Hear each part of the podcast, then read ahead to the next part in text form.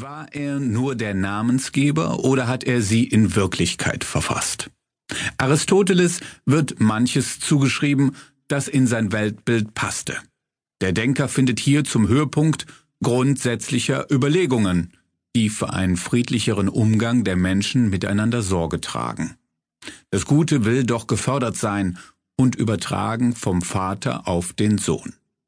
Nikomachos hat sich dessen gewiss aufmerksam angenommen, obwohl es auch aus anderer Quelle stammen könnte.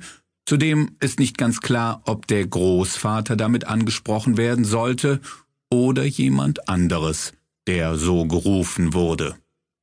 Wie auch immer. Es geht um die zu erstrebende Glückseligkeit. Wenn sie zum Zustand werden soll, muss der Selbstzweck etwas zurückstehen.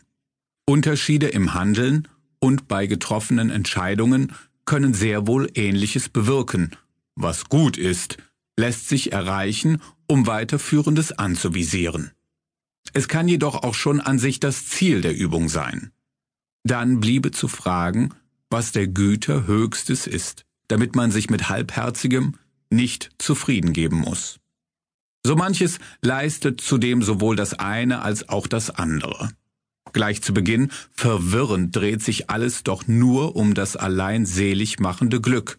Nur tritt es in verschiedener Gestalt hervor. Jeder Mensch ist anders. Was ihn kennzeichnet, sind seine persönlichen Eigenschaften.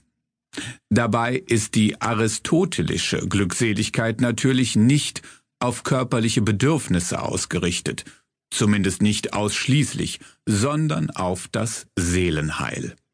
Wer ein erfülltes Leben haben will, muss die erkannten Anlagen bis zu ihrer Vollendung